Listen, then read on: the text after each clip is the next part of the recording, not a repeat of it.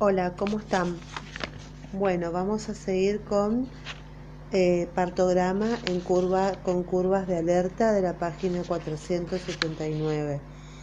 Es un sistema de vigilancia el partograma eh, con límites de alerta para prevenir el parto prolongado. En él se registra el progreso de la dilatación cervical en función del tiempo. Una vez iniciado el trabajo de parto, clásicamente se aceptaba que éste se encontraba detenido cuando luego de una hora en las multíparas y de tres horas en las nulíparas con contractilidad normal y sin desproporción eh, cefalopélvica, la cabeza fetal no había descendido ni rotado y la dilatación cervical permanecía estacionaria.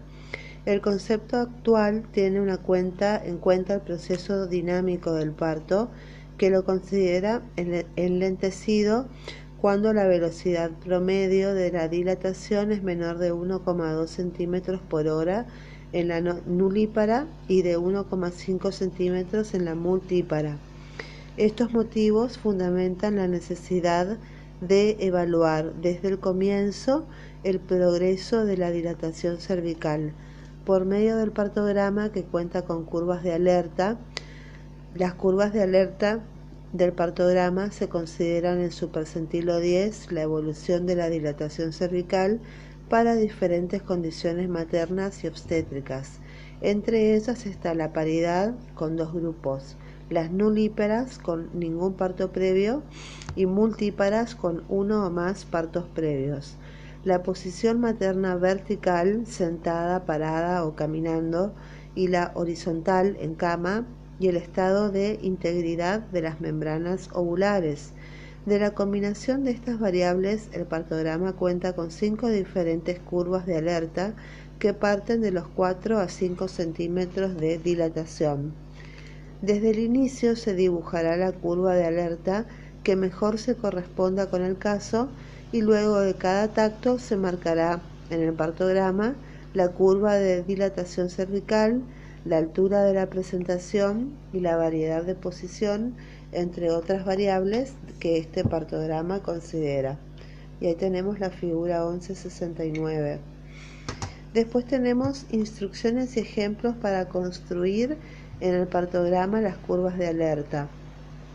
Los datos para construir las curvas patrón de alerta fueron obtenidos desde los 4 o 5 centímetros de dilatación cervical por ello, la curva que elija para cada trabajo de parto se trazará a partir de que el mismo haya alcanzado o superado los 4,5 centímetros de dilatación cervical, que sería la línea de base.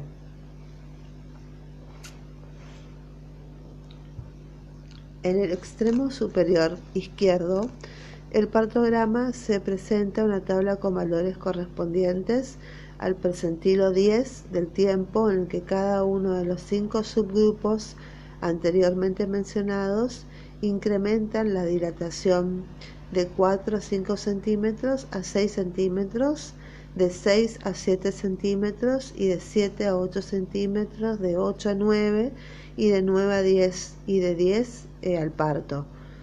Bueno, la curva de alerta se comienza a trazar cuando la curva de dilatación del caso se está, que está siendo vigilado cruza la línea de base.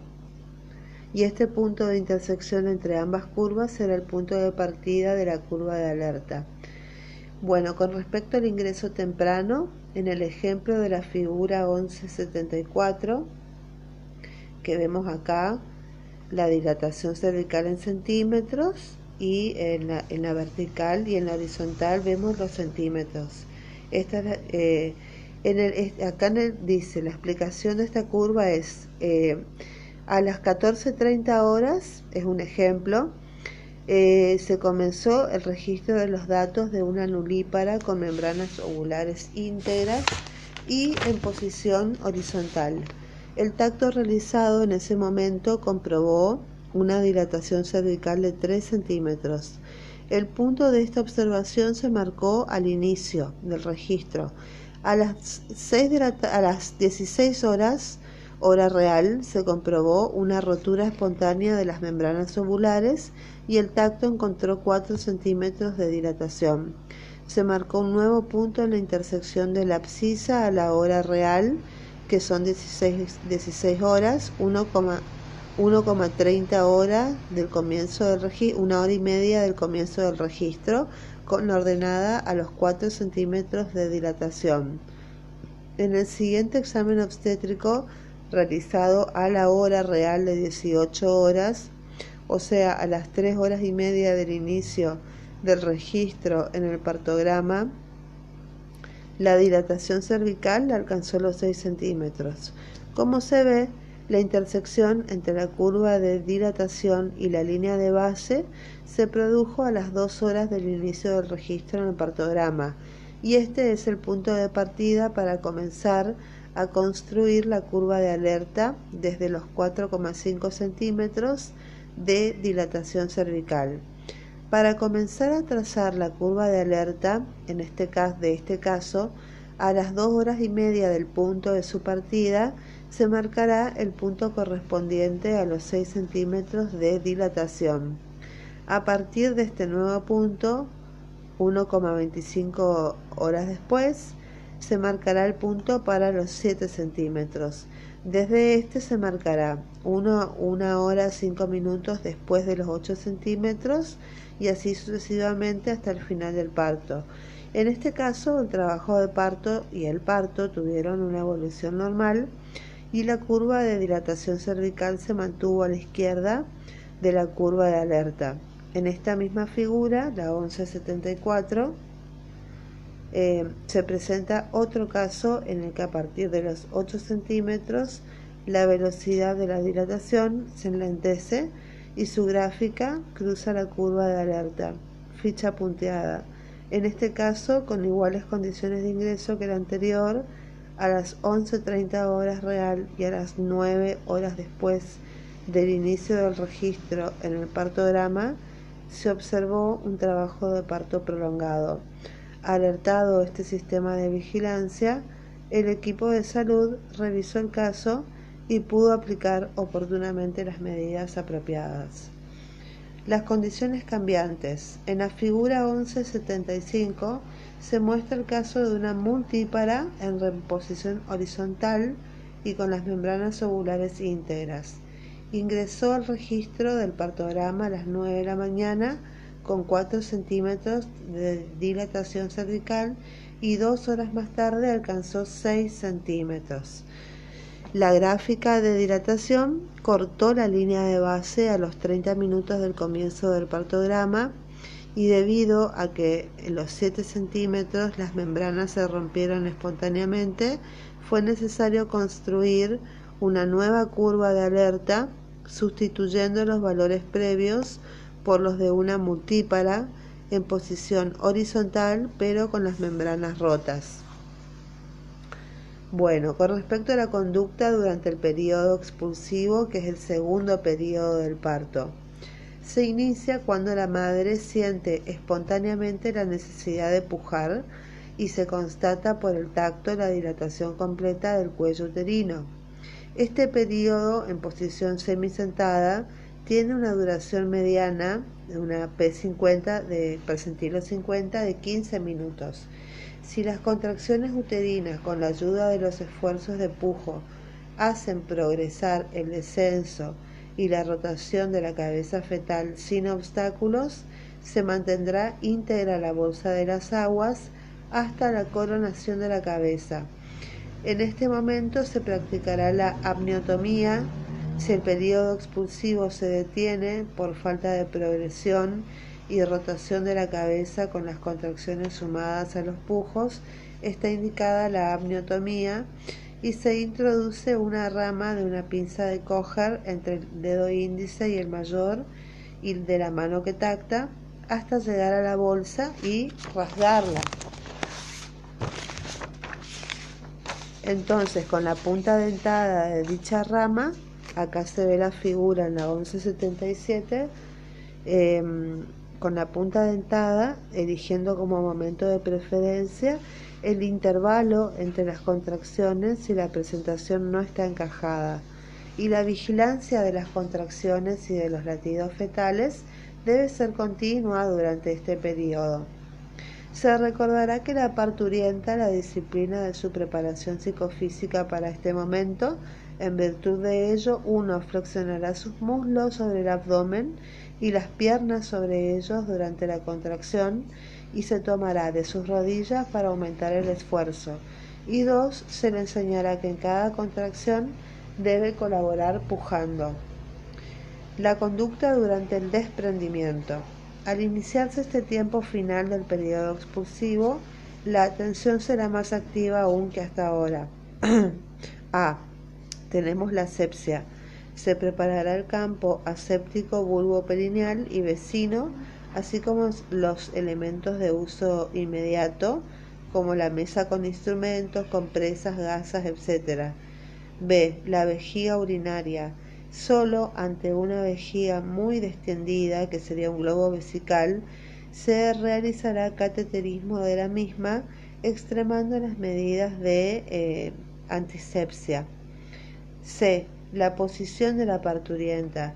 En un periodo expulsivo normal pueden utilizarse varias posiciones.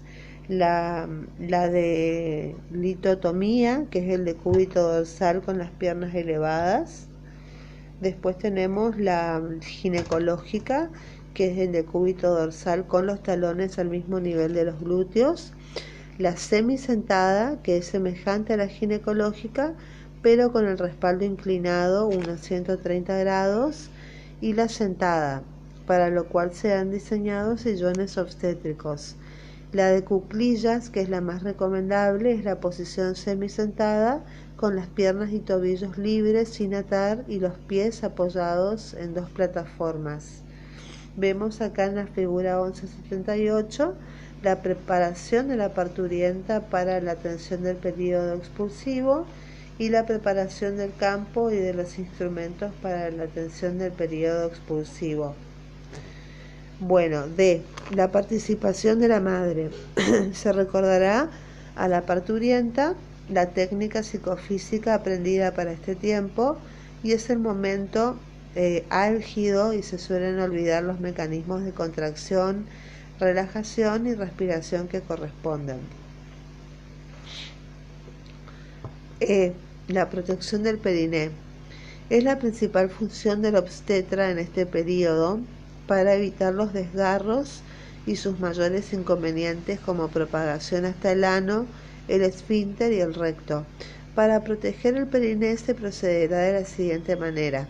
Se permitirá el avance de la presentación manteniendo su flexión, se solicitará a la parturienta suspender los pujos y mantener su respiración jadeando, se enlentecerá el desprendimiento apoyando la mano izquierda sobre la presentación, para que la deflexión se realice lentamente y se colocará la mano derecha provista de un apósito sobre el periné, abarcándolo entre el pulgar de un lado y los dedos eh, restantes de la mano del otro. Y se terminará el desprendimiento con la salida de la frente, la cara y el mentón sucesivamente. El curso del desprendimiento puede efectuarse espontáneamente en forma acelerada o retardada en ambos casos con sus consiguientes riesgos. Eh, si, se, eh, si se acelera, puede haber riesgo de rotura del periné que ha de controlarse con las maniobras arriba descritas. Si se retarda, el peligro es el sufrimiento fetal y en estas circunstancias se puede aplicar el forceps de tipo Simpson, eh, traccionando simultáneamente con el pujo para facilitar el desprendimiento de la cabeza cuando ésta se haya detenida. Con respecto a la episiotomía, consiste en la sección perineo-vaginal realizada en sentido medio-lateral o en la línea media. Se realiza para evitar desgarros importantes cuando la cabeza fetal, coronando, distiende excesivamente el periné sin ceder a la dilatación necesaria para su salida y cuando en periodos expulsivos prolongados, con buenas contracciones y pujos eficientes, el perine resistente em, es el impedimento para el nacimiento del niño. En algunos partos se puede observar que el periné se distiende, em, se adelgaza y muestra un color blanco, nacarado, señalando inminencia de rotura. En este caso, antes de que se desgarre espontáneamente, em,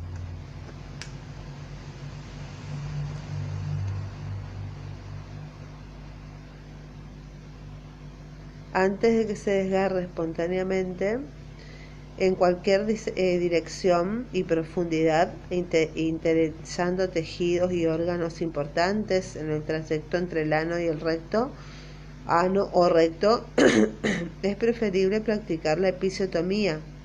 Y la episiotomía no debe practicarse como una rutina. En los partos de término su frecuencia no tendría que superar en las nulíparas el 40% y en las multíparas el 15%. Bueno, la técnica de la episiotomía. Se infiltra con lidocaína al 1 o 2% es el trayecto de los tejidos a incidir.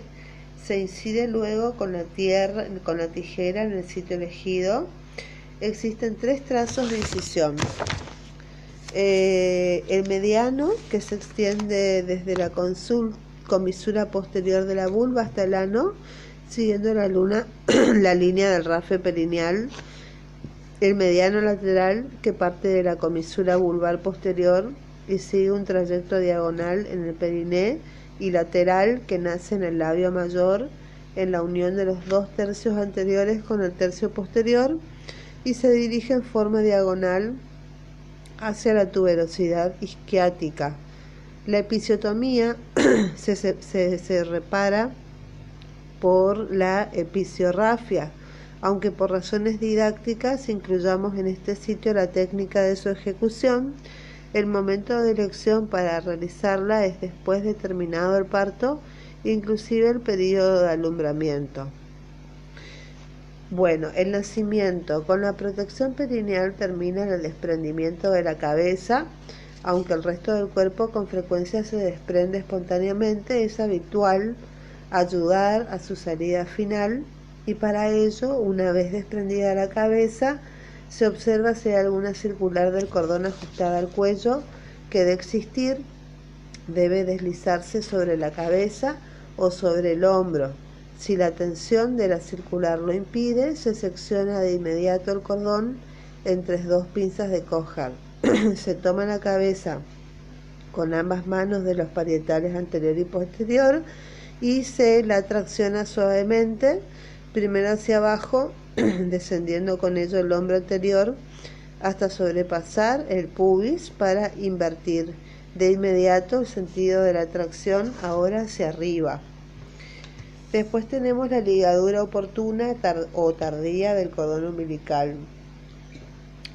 Se debe realizar en todos los recién nacidos con el objetivo de prevenir hemorragias en las primeras horas de vida.